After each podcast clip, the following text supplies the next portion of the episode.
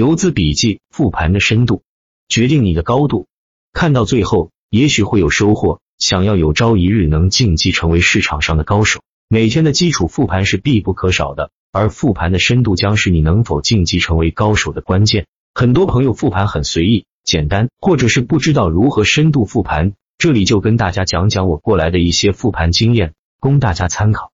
一、数据的统计，前面看过我文章的老朋友都知道。我前面写周期文章的时候，经常会引用一些我统计的数据来辅助判断当前的情绪氛围。我自己每天都统计的数据有连板高度、连板数量、涨停数量、跌停数量、封板率五个，所以对于一些数据统计高手来说是略显单调，不过也足够辅助我对于行情强弱的判断和对于阶段行情的强弱记忆了。现在用打板客网的交易系统，这些数据都容易获得，省了不少时间。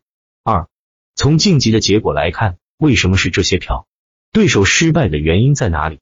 其他一些高标为什么又晋级失败？炸板股都有哪些？为什么会炸？三涨停个股是什么原因？题材板块里为什么是它涨停？涨停股都有什么共同特性？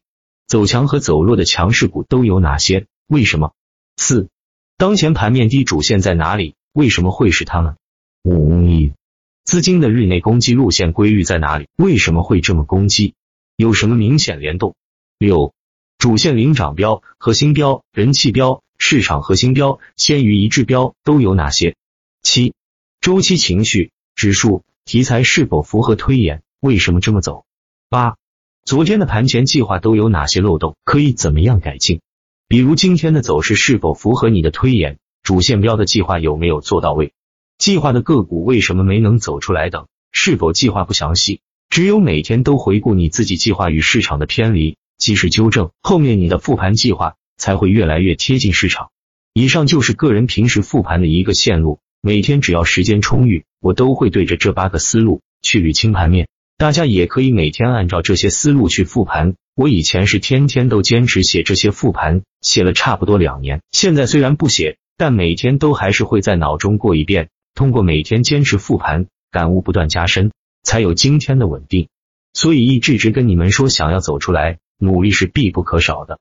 这篇文章主要是针对静态复盘，复盘是通过已知的果去找到这个因，明白了市场炒作的因，久而久之，你就能找到大概率未来的果。除了静态复盘，还要复盘推演，做好次日详细计划，才能胜券在握。而复盘计划同样是一个大篇章，一点也马虎不得。